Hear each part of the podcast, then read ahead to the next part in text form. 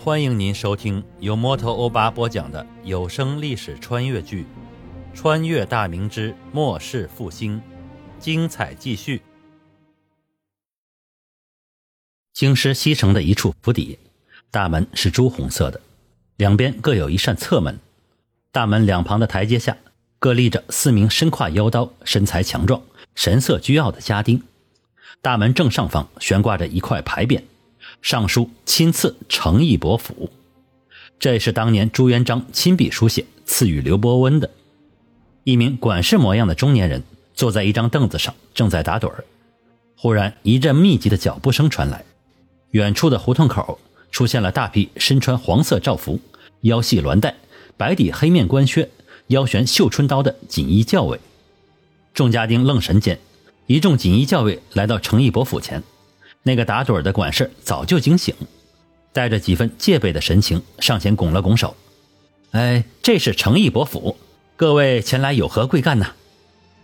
打头的是一名锦衣卫千户，他理都不理这名管事，转头吩咐道：“各百户四下围堵，勿使一人走脱。”几个百户应声带领部下四下散开，千户带着几十名教卫直奔大门。伯府管事赶紧朝手下使了个眼色。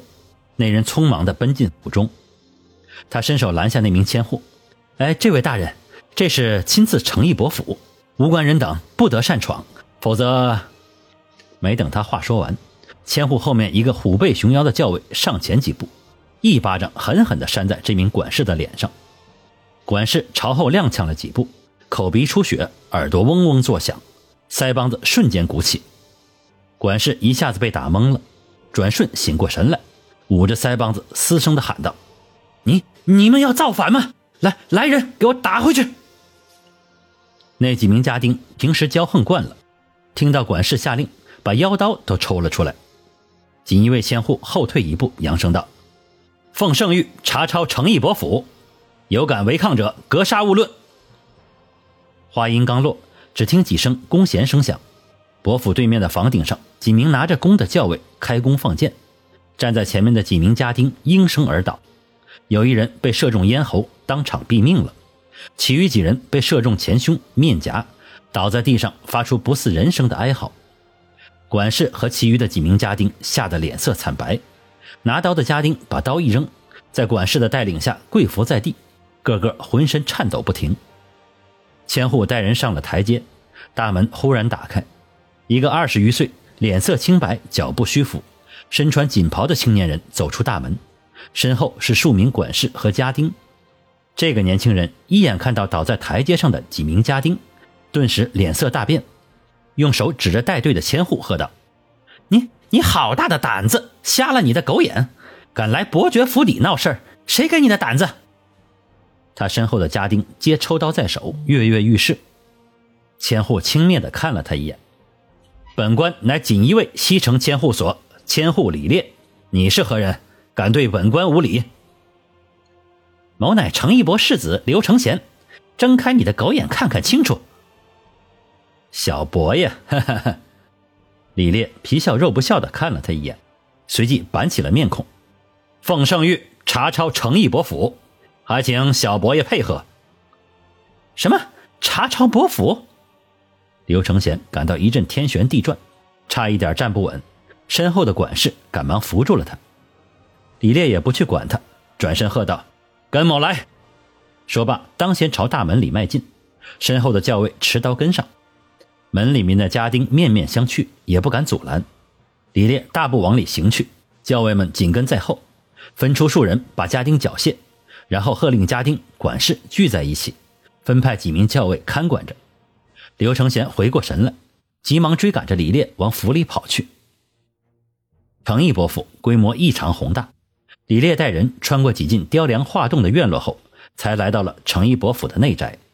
一路上碰到的婢女家仆，看到执刀拿枪的教尉后，一个个露出了吃惊的神色，个别的吓得惊慌大叫着往内宅跑。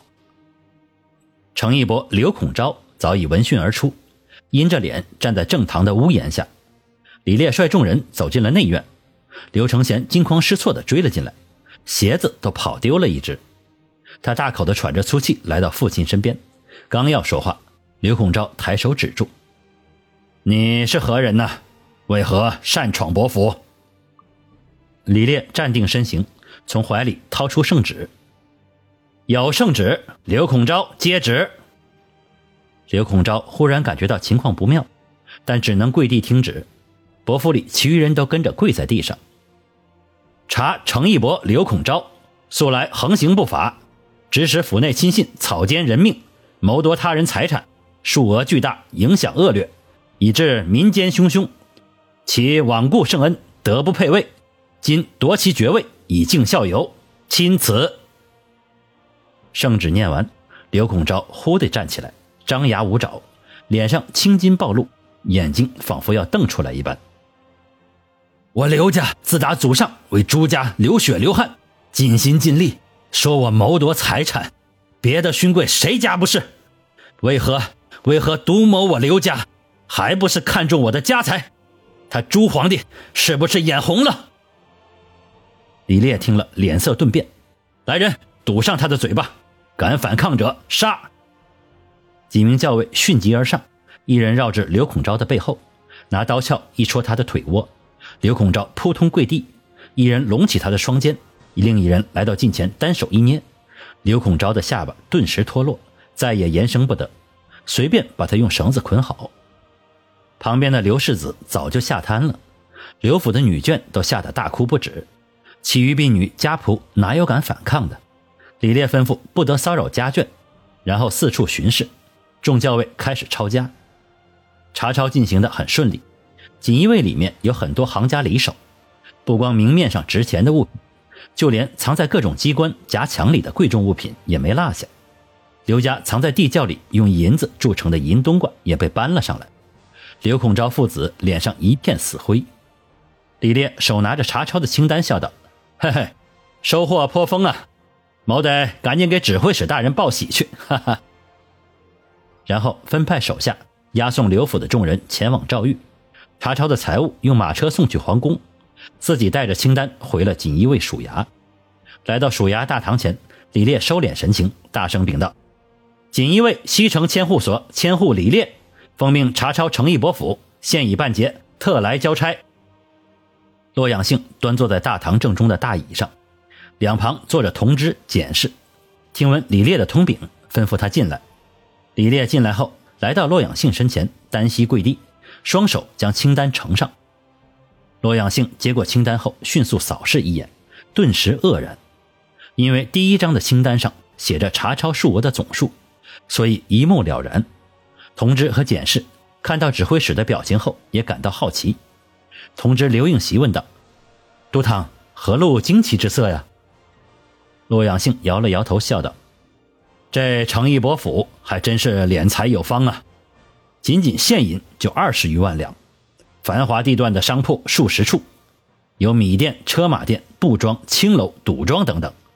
名下的良田一万五千顷，其余的古董字画无法计数啊！你我众人加起来恐怕十不及一啊！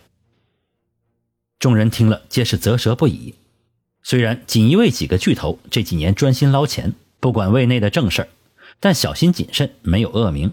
所以家中的余财和这位比起来，那就是小巫见大巫。洛阳兴说罢起身，我这就去宫里面见圣上。李烈，你跟着我。圣上一旦问起查抄的事宜，你据实回答。等会儿刘孔昭等人押解入狱，但不要为难他们，毕竟只是全家发配。圣上开恩，没判死罪，那咱们就没必要往死里得罪。锦衣卫众官皆是点头称是。李烈内心则是兴奋不已，虽然远远的见过皇帝，但哪赶得上近距离面圣，并且还要回圣上的问话，这可是天大的荣幸。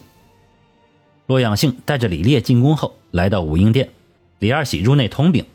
一会儿，皇帝吩咐觐见，二人来到殿内跪下行礼后，李烈听到一个年轻的声音，让他们起身。洛阳性双手盛着圣旨和清单。臣查抄诚义伯府，幸不辱命，特来交旨。这是此次办差的西城千户李烈，臣带他前来恭听圣上的垂询。王承恩走过来，接过圣旨和清单，然后来到朱振清的身前，双手奉上。崇祯接过，把圣旨放在案上，拿着清单仔细观看。看完之后，崇祯笑了笑，哈哈，这刘孔昭倒是敛财的一把好手，真没想到他居然敛财如此丰厚。你是李烈吧？你说说当时的情形。李烈赶忙前屈几步，跪下回禀。崇祯摆了摆手，让他起身。他起来后没敢看皇帝，躬身低头，把查抄的事一五一十的说了出来。崇祯听到刘孔昭最后说的那段话，心情不爽起来。他站起身形，背着双手来到案前。刘孔昭说起祖上为朱家打天下，流血流汗，但他怎么不说皇家对他世代恩赏？皇家两百余年对其家恩典足以酬其祖上功勋，何况其祖上的功劳，难道就成为其谋夺他人财产、伤人性命的借口吗？作为伯爵。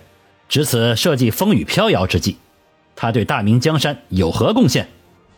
朕这次处置他，就是给其他勋贵提个醒，别以为仗着祖宗的功劳就可以为所欲为。以前的罪责，朕可以既往不咎，但如果敢罔顾法律，只图私利，那可别怪朕心狠手辣。洛阳杏二人站在身侧，皆是低头不敢接话。这次锦衣卫差事办得不错，朕给你们记一功。同知、检事各赏银五百两，洛阳杏、李烈，你二人赏银一千，所有办差的校尉各赏银十两。就从这次查没的赃银下发，其名下的店铺发卖查抄的银子给户部十万两，其余的入内堂，田地交于黄庄，刘家克日发配，不得延误。二人闻言大喜。毕竟他们银子的来路很窄，有文官盯着，又不敢过分。洛阳性性子偏软，平时又很谨慎，这下赏银已是十分丰厚了。二人拜谢过皇帝后，转身退去。